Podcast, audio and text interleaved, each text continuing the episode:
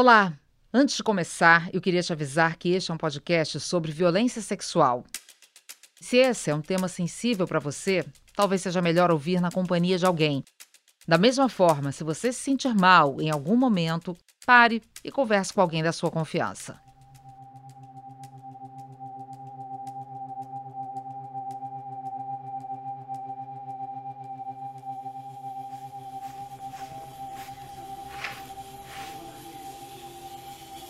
Duas semanas depois do estupro da Fernanda, ela e a mãe estavam em casa sozinhas.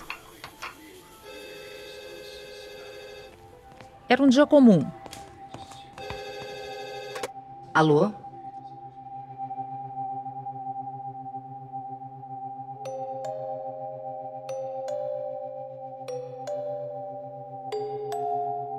Aquela ligação deixou a Fernanda tremendo. Era a voz do cara que me violentou. Eu desliguei o telefone na hora e gritei. Aí minha mãe, que estava lá no quintal, ouviu e falou: Fernanda, o que, que aconteceu? Eu falei: Eu acabei de receber uma ameaça, ele acabou de me ligar. Ele, o estuprador, o cara? Sim, e, e eu só ouvi ele falando assim: Não desliga o telefone. Eu sei onde você mora. Eu vou matar a sua família. Eu sou Ana Paula Araújo e esse é Abuso, um podcast original do Globoplay.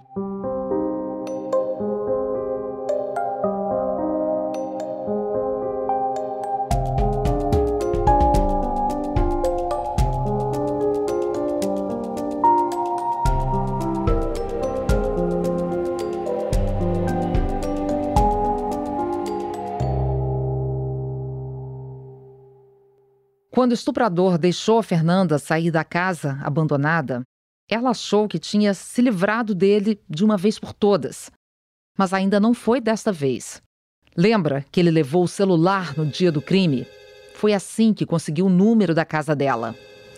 Aí minha mãe ligou pro, pro meu pai e falou: Vamos levar a Fernanda pra delegacia para ela depor agora. O pai da Fernanda voltou correndo do trabalho para acompanhar a filha até a delegacia.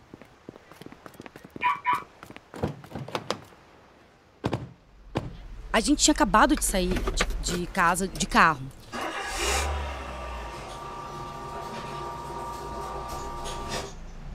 E eu, meu pai e minha mãe, passou três ruas na minha casa, eu vi duas pessoas, sendo que uma delas eu reconheci pela linguagem corporal. Eu já comecei a gritar no banco de trás. Meu, meus pais falaram assim: o que, que foi? Eu falei: é ele, é ele, eu sei que é ele. Você tinha certeza? Certeza, ele estava ele tava perto da minha casa. Eu fiquei em pânico. Eu queria, sério, me enfiar embaixo do, do, do banco do motorista, de tanto medo que eu sentia. O pai da Fernanda ficou chocado. Metros de distância, assim. O meu pai nem acreditava que eu tinha reconhecido. Ele falou: Você tem certeza? Meus pais ligaram para a polícia. A polícia estava fazendo um, um, bloqueio, sabe, na, na entrada da cidade. Uhum. Aí eles deslocaram uma viatura. E em coisa assim, sei lá, poucos minutos eles abordaram essas duas pessoas. A Fernanda lembra bem da reação do estuprador quando ele foi abordado pela polícia. A pessoa estava com uma cara de inocente. Impressionante como que a, que a, expressão facial muda. Na hora que ele foi abordado, o meu pai ele colocou o carro, sabe, é, perto. E a gente viu a abordagem. A gente presenciou. Ele não expressou medo nenhum. Até olhou para trás, ele olhou para o carro. Uma coisa assim, sério, ele, ele com um revólver apontado para ele, ele não esboçou reação nenhuma. Depois disso, a Fernanda e os pais foram até a delegacia fazer o reconhecimento oficial. Enquanto ela esperava. Enfim, levaram ele para a delegacia, ficou lá. Ele foi torturado. Eu ouvi os gritos. Uhum. É, eu não sei se ele falou que sim, se ele falou que não. É inútil também, completamente inútil. O que, que você sentiu nessa hora que ele estava sendo espancado lá? Eu não senti nada. A Fernanda disse que a mãe dela pediu para a polícia parar. A mãe falou que aquilo não estava certo. Eu tive muito medo na hora do, do reconhecimento. Foi horroroso, eu estava em pânico. Ele te viu na hora do reconhecimento? Não, porque tinha aquele sistema de vidro, tá. assim, não viu. A Fernanda apontou um dos homens enfileirados. É ele.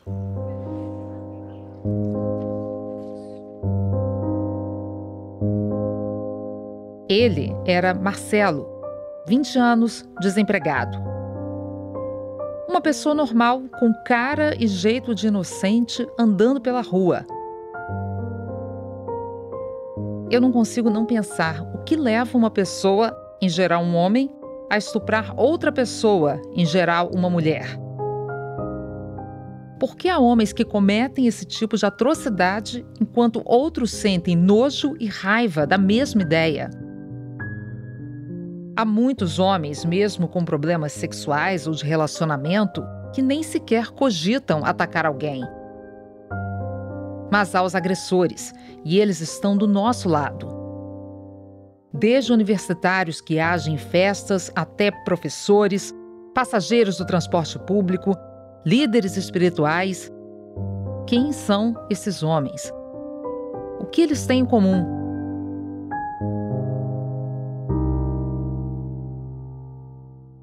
Em 2015, na cidade de Castelo, no Piauí, um estupro coletivo causou comoção nacional.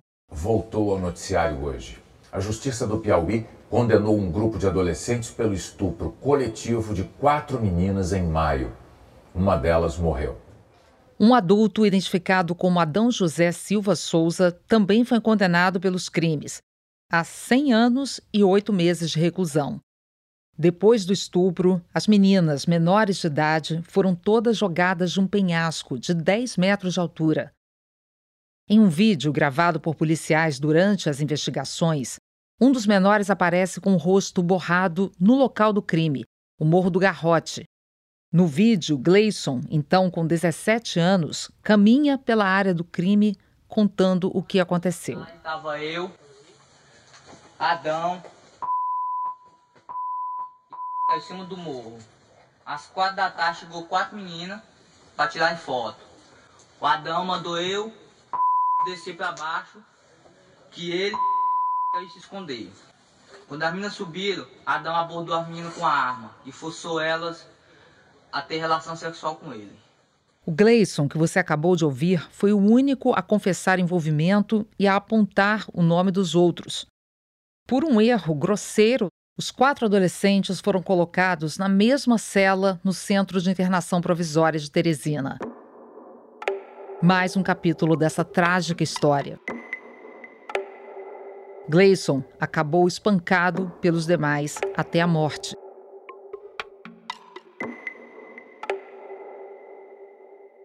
Em 2017, eu fui a Teresina e conversei com os três adolescentes que ainda cumpriam medida socioeducativa.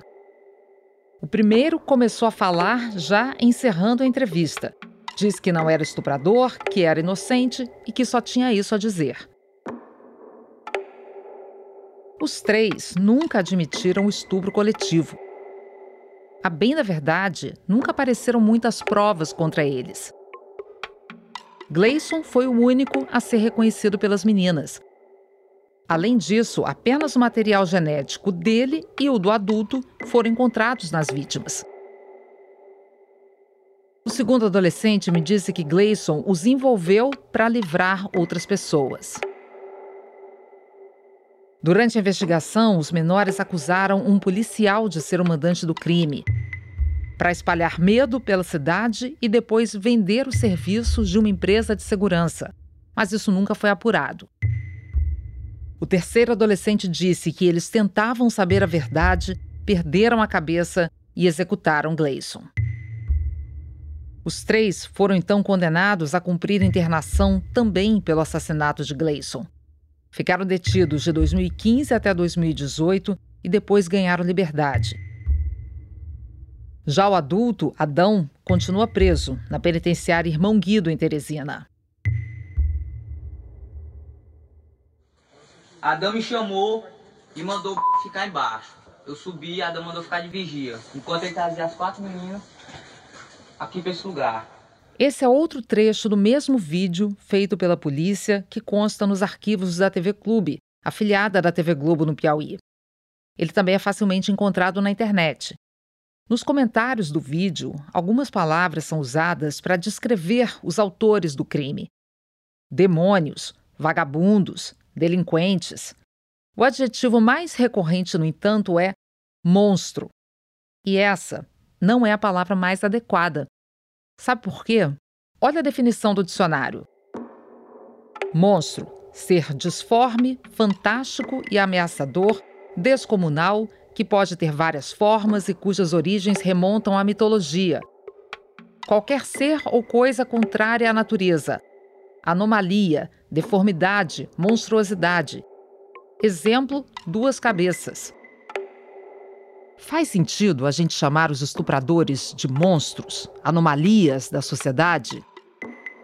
É difícil aceitar, mas estupradores são pessoas comuns.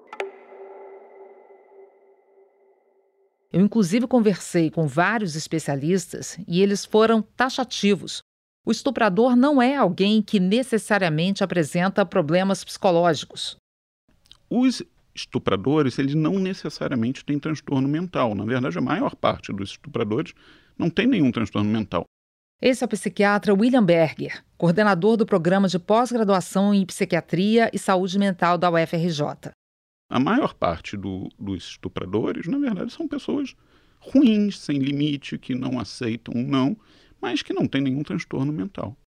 Imaginar que os estupradores têm uma doença psíquica seria, inclusive, oferecer um atenuante para o crime bárbaro que eles cometeram.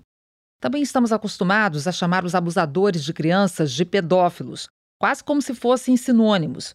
Mas a verdade é que a grande maioria dos abusadores de menores não sofre desse distúrbio. São duas coisas diferentes, né? Você tem os estupradores e você tem os pedófilos, né? Nem todo pedófilo é estuprador. Os pedófilos eles têm um transtorno mental que é um fetichismo, né? É, é uma parafilia que a gente chama, que é um interesse sexual em criança.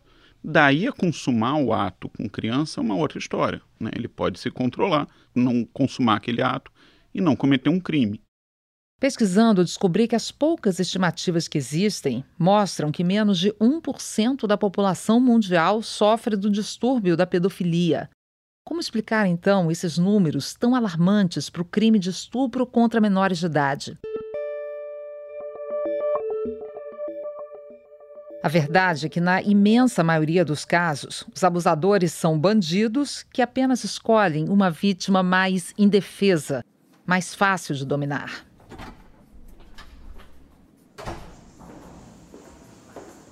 Em 2017, o Tribunal de Justiça de São Paulo tentou uma experiência diferente.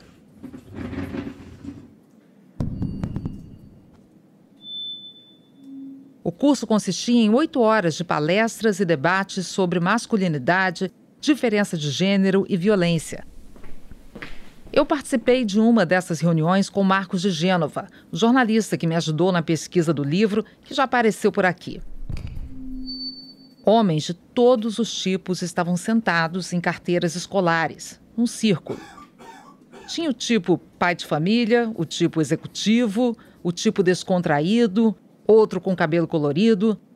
Havia adultos, jovens que pareciam até adolescentes, idosos. Quer dizer, homens comuns. aconteceu? É que eu fui pego, né? Uhum. No metrô, né? Vamos chamá-lo de Ricardo, mas este é um nome fictício. Aliás, todos os nomes dos entrevistados neste curso foram modificados aqui. Estava filmando por baixo. Estava filmando. Entendi. Era a primeira vez que eu fazia isso ou só de vez em quando me chamava para fazer esses vídeos? Primeira vez. O Ricardo é um senhor de meia idade, casado há mais de 20 anos, tem filhos e trabalha na área de informática. Como é que foi então? Por que o senhor resolveu fazer isso? Passando por meus familiares, né? Uhum. É, aí pego, né? Depois que caiu a ficha, né? Durante as palestras do curso, o Ricardo ficava o tempo todo olhando para baixo. Você estava saindo do, do, vagão na hora. Isso. Tava cheio o metrô? Tá, tá bem cheio. E como é que o senhor fez? Filmou com o celular? É, com o celular. Como é que o senhor fez? Não, foi na, foi na, na escada rolante, né? Ah, entendi. Tinha uma moça. É, saia. Tava de saia, a saia mais curta.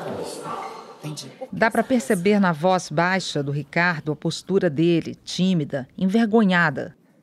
E qual era a intenção, a tua intenção? O que, que você ia fazer com, com o que gravou? Não, só ia, só ia ver só. Não tava nada de, de compartilhar essas coisas, nada disso. Sei, entendi. É, mas foi momento, né?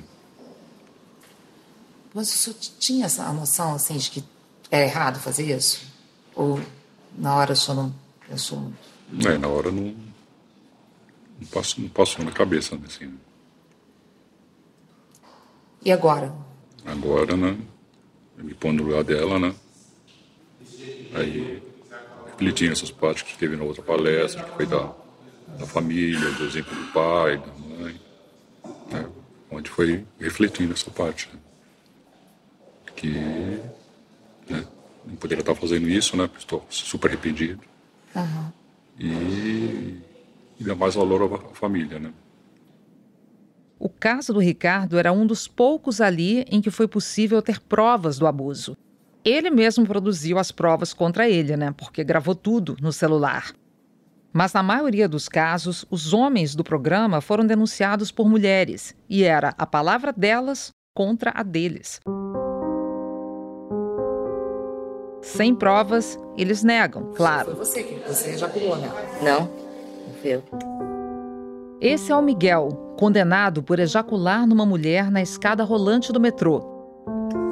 Quem foi então? Você não estava só assim dois? Não, tinha as pessoas. Quando sai na Estação República, tem a escada rolante, vem todo mundo. Só que eu fui o último a subir. Esse é o João, condenado por se esfregar em uma moça dentro do vagão. Você não soube, você se esfregou nela? Não. Aproveitando aquele Pode falar abertamente. Não, é, é real aqui, é aberto. Não tive nenhuma intenção, mas eu estava encostado. Só que assim, eu não tenho. Esse é o Cláudio, condenado por passar a mão numa garota. Ah, você, você não fez nada? Não, nem ele a mão da menina. Não faria isso? Já fez não. alguma vez? Não, então, que nem eu Esse agora é o Gustavo, também condenado por se esfregar em uma mulher no metrô. Ela tinha falado. Você não fez esse tipo de coisa? Assim, não. De passar mão? Não, nunca. Já reparou que quase todos não admitem nada? Nunca acontece. Eles nunca fariam aquilo. É sempre. No meu caso, foi um puta mal entendido. Que nem eu tava conversando ontem com um amigo meu. Eu sou a vítima do caso. Eu fiquei numa situação, numa situação complicada, né? Porque eu não percebi exatamente o que eu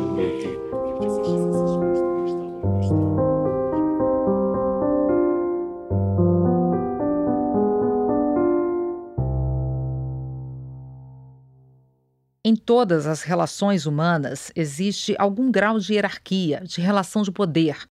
Um é sempre mais rico ou mais velho ou mais forte, e em casos de estuprador e vítima, essa diferença de poder costuma ser muito pronunciada.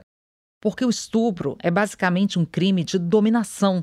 Não tem nada a ver com erotismo ou prazer, como explica o psiquiatra William Berger. Não, sem dúvida é fato, né? O estuprador, ele normalmente ele pega, eh, ele consegue dominar uma vítima que esteja muito aquém, que não ofereça resistência para ele. O que, que eu quero dizer com isso? Embora ele se cite com a resistência, ele precisa de alguém que ele consiga subjugar. Então, sem dúvida, existe essa, essa sensação de, de estar acima, de controle, de dominação na cabeça do, do estuprador. William também ressalta a falta de empatia. É como se o estuprador enxergasse a vítima como um objeto que é dele por direito e que pode ser possuído da forma que ele quiser. Né? Quando um estuprador é, consuma o, o ato, ele está pensando só nele, né? Ele não está tendo a menor empatia pela vítima e ela serve a ele de alguma forma. Na cabeça dele, aquelas pessoas estão ali para servi-lo. Então, para consumar um ato sexual ali que, que vai, vai durar alguns minutos, né? Ele estraga a vida de uma pessoa, estraga a vida de uma família, porque aquilo para ele não tem interesse. Ele só quer se beneficiar, independente das consequências que isso vai ter para a pessoa, para a família. A gente sabe que a maioria esmagadora dos estupradores é homem e a maioria das vítimas é mulher.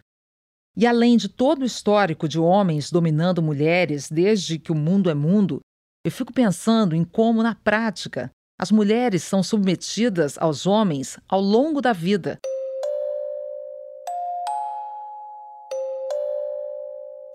Em quase todas as profissões, em quase todos os lugares do mundo, mulheres recebem salários menores que os homens.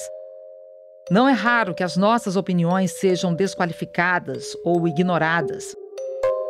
Nós mulheres muitas vezes somos impedidas de nos expressar, ou interrompidas no meio de um discurso. Quantas vezes isso acontece? Sofremos preconceito, sofremos assédio, somos reduzidas a objetos, julgadas, discriminadas. As nossas qualificações são desmerecidas por causa da aparência, qualquer que seja ela. Mulheres são os maiores alvos da violência doméstica, sem contar os números alarmantes de feminicídios no mundo todo. No estupro, também prevalece a lógica de que a vontade do homem é a única que importa. No fim das contas, motivações e distúrbios à parte, o homem estupra porque existe uma cultura que o autoriza a fazer isso. Existe uma naturalização dessa dominação do homem sobre a mulher no mundo todo, e que é profundamente arraigada aqui no Brasil. Há uma separação do que é a sexualidade masculina e a feminina, como se isso fosse uma coisa natural, biológica, e não um conceito, na verdade, construído ao longo dos milênios. Isso faz com que atitudes absurdas sejam consideradas comuns, como a ideia de que importunar as mulheres faz parte da sexualidade do homem.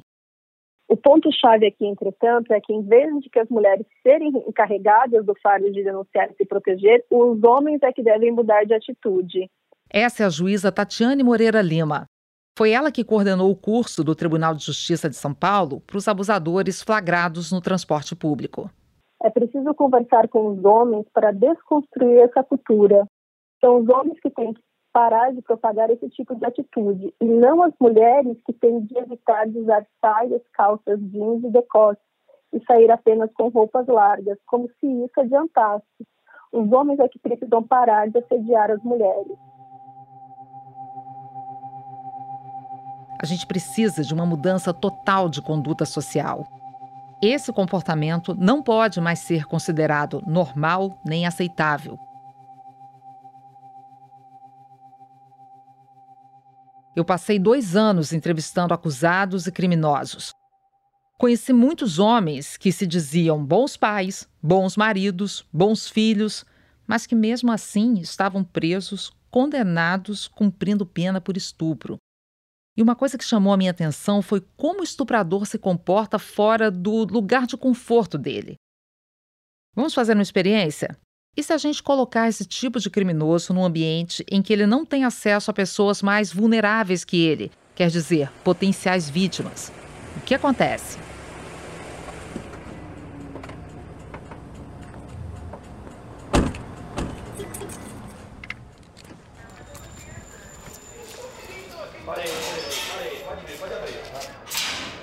Estamos entrando em um presídio Aqui ou em qualquer outro presídio do país é igual. Se na ficha criminal do detento consta o artigo 213 ou o 217-A do Código Penal, a vida dele não vai ser fácil dentro da prisão. Esses artigos correspondem, respectivamente, aos crimes de estupro e estupro de vulnerável. Eu tentei entender melhor essa situação conversando com agentes penitenciários no relatório vocês fazem, né? Evita botar o crime estupro. Bota o número, enquanto que outros crimes, até homicídio, né? Tá escrito e tal, etc. É, ainda há, assim, uma... Como é que eu vou dizer? Uma, é, é, um tipo de crime que provoca uma revolta muito grande é, entre vocês mesmos. A vigilância com eles, ela é, é dobrada, porque se ocorrer uma rebelião de imunidade, é o primeiro lugar que eles vão é no pavilhão dos, dos estupradores. Eles são os primeiros. O primeiro vai ser os estupradores.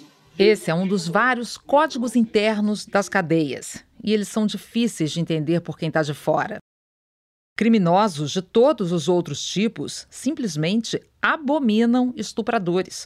Até assassinos cruéis se consideram menos bandidos que aqueles que cometeram violência sexual.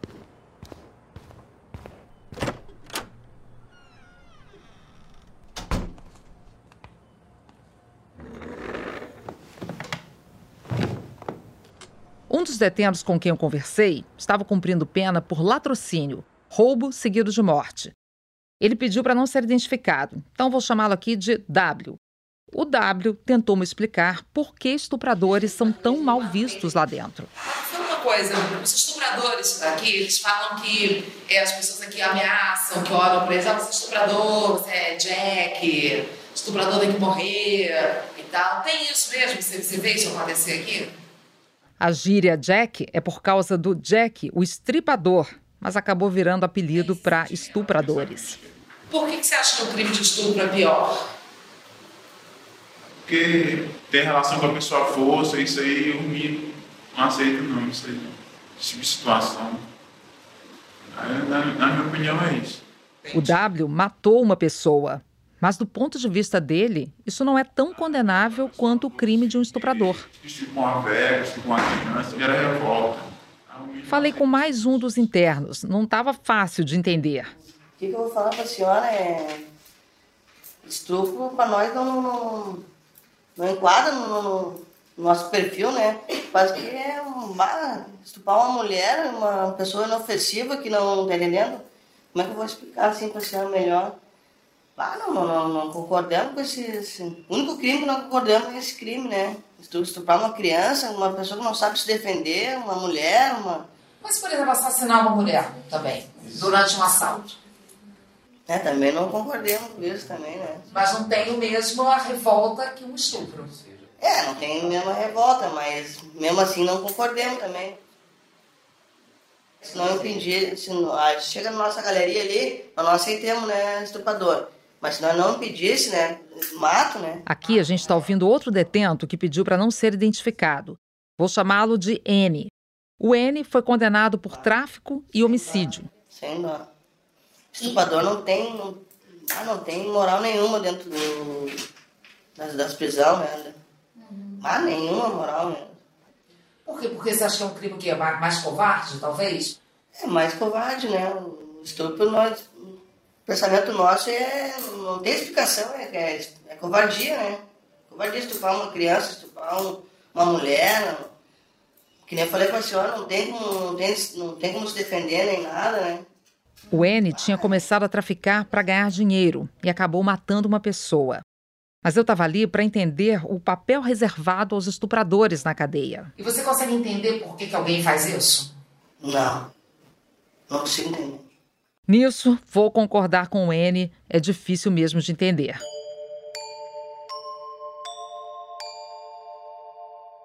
Ah, tá. Mas é a primeira vez que você lida com esses bandidos estupradores ou Antes você já teve já, essa experiência? Já, não, já tive sim, que quando eu entrei no sistema prisional, minha casa de orientação foi aqui. Essa é a Silvana Abreu, que já trabalhou em alguns presídios. Como é que é para você trabalhar com esse tipo de crime específico? A gente dá preferência para trabalhar com esse público porque eles têm um perfil não violento.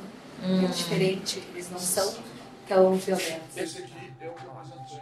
Eles não são tão violentos. Eles, os estupradores, os que violentam sexualmente, os que não são tolerados pelos outros detentos. É bem confuso, né? Também achei. Mas teve outra pessoa que ajudou a gente a entender melhor essa situação. O Jota. Quantos anos você está na galeria do seguro ali? Pai, eu tô uns quase sete anos já, né. O Jota é conhecido entre os colegas de cela como prefeito. Ele ocupa uma função de preso de plantão. Na verdade, ele é um detento que cuida das galerias onde os estupradores ficam, a tal Galeria do Seguro, como se diz. No dia a dia, ele ajuda os agentes penitenciários a organizar o setor. O Jota contou pra gente que ele também é um pouco renegado pelos outros detentos, justamente por trabalhar com os estupradores. E vem cá, como é que funciona? Esses é, que estão presos porque são estupradores, eles admitem que são estupradores? Eles contam o que aconteceu? Ah, eles admitem assim, digamos, meio que vergonha, assim, sabe, constrangido. Para mim, assim, já vários já admitiram maníacos, uh, estrupadores, pedófilos, assim, que, eu, que eu mais tenho ali, sabe? Eles até para mim, assim, admitem, assim, pouco assim constrangido, assim, mas admitem, sabe? Uh, agora já para é, a reportagem. É verdade. Conversei com vários estupradores dentro de presídios quase nunca admitem. Mesmo com cinco, seis, sete denúncias nas costas, se dizem inocentes, vítimas de conspiração, denúncia falsa, engano. Mas para o Jota, eles admitem os crimes. Eu perguntei por que ele prefere trabalhar com estupradores, assim como a Silvana também. Eles, os estupradores, maníacos, pedófilos, ele, dentro do, da galeria, dentro do, eles são os presos exemplares, quanto à disciplina, quanto à higiene, quanto a comportamento, tratamento. Eles são os que mais respeitam as regras? É, eles são os presos que não, não, não brigam, eles têm. Por isso que eu acho que é, um, é, um, é uma dupla personalidade mesmo, que é um troço que é inexplicável, sabe? Sim. Porque eles se comportam muito bem, assim como se fosse uma pessoa normal, um cidadão normal. Eles acordam, eles tomam banho, eles comem, eles conversam, entendeu? E como estão, por exemplo, estão pagando por um crime que eles nem não estão se importando, entendeu?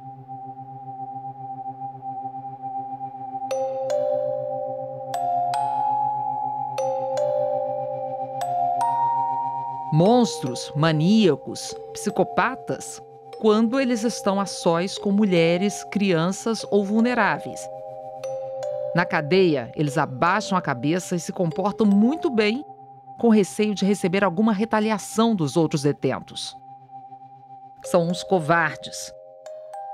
Por mais perversas que sejam as atitudes deles, os estupradores quase sempre são pessoas com total consciência dos próprios atos e das consequências, e devem ser responsabilizados por esses atos.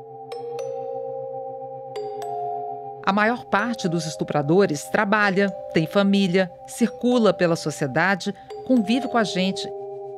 Eles não são doentes fora de controle. Podem ser homens que levam a esposa para o trabalho todos os dias, o pai que não deixa faltar nada em casa, o universitário engajado em projetos sociais. Eles, inclusive, costumam ter bom comportamento em outras esferas da vida. Na cabeça desses estupradores, o bom desempenho e o comportamento exemplar em outras áreas sustentam a ideia de que eles não estão fazendo nada de tão errado. Bom, mas vamos voltar para Fernanda. No começo desse episódio, eu contei que ela tinha reconhecido o estuprador, perto da casa dela. Aterrorizante. Mas ele foi preso. E aí, de novo, veio a sensação de que o pior já tinha passado. Quando foi preso, inclusive, ele admitiu para um dos policiais presentes que ele tinha violentado a Fernanda. O próximo passo agora era esperar o julgamento, que ia começar só em março do ano seguinte, 2005, a Fernanda foi chamada para depor mais uma vez, mas agora na audiência, diante da juíza. A Fernanda foi ouvida duas vezes durante o processo. E o julgamento foi cansativo, demorado. A sentença só viria no final de 2005, um ano e um mês após o estupro. A juíza finalmente chegou ao veredito. A juíza deu a sentença de que ele era inocente no caso de estupro. Ela só não conseguiu absolver ele no roubo porque ele assumiu que roubou. Mas por que essa sentença? Escuta de novo. A juíza deu a sentença de que ele era inocente no caso de estupro. Ela só não conseguiu absolver ele no roubo porque ele assumiu que roubou. Por quê? É uma pergunta que fez eco na cabeça da Fernanda, na minha e provavelmente na sua agora. Por quê? Eu entrevistei a juíza e no próximo episódio você vai ver os argumentos dela para inocentar o estuprador da Fernanda.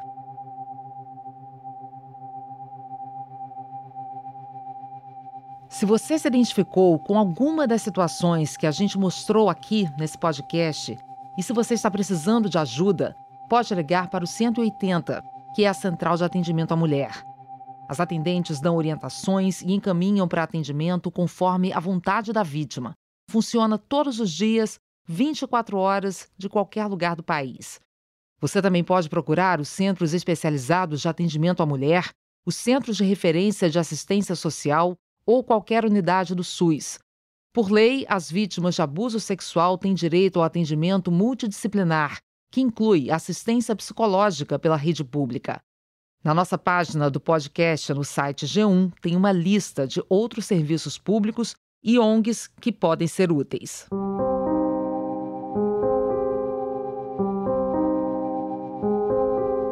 Abuso é um podcast original do Globoplay, uma produção do jornalismo da Globo. A adaptação do meu livro Abuso, a Cultura do Estupro no Brasil, publicado pela Globo Livros, foi feita pela Rádio Novelo. A edição final do roteiro, a produção e a direção são da Luísa Sá e da Priscila Monteiro. Edição, sonorização e finalização são da Julia Haddad. A mixagem é do Gustavo Decô. A captação do som direto é do Luciano Ribeiro e a produção de tecnologia é do Francisco Moreira.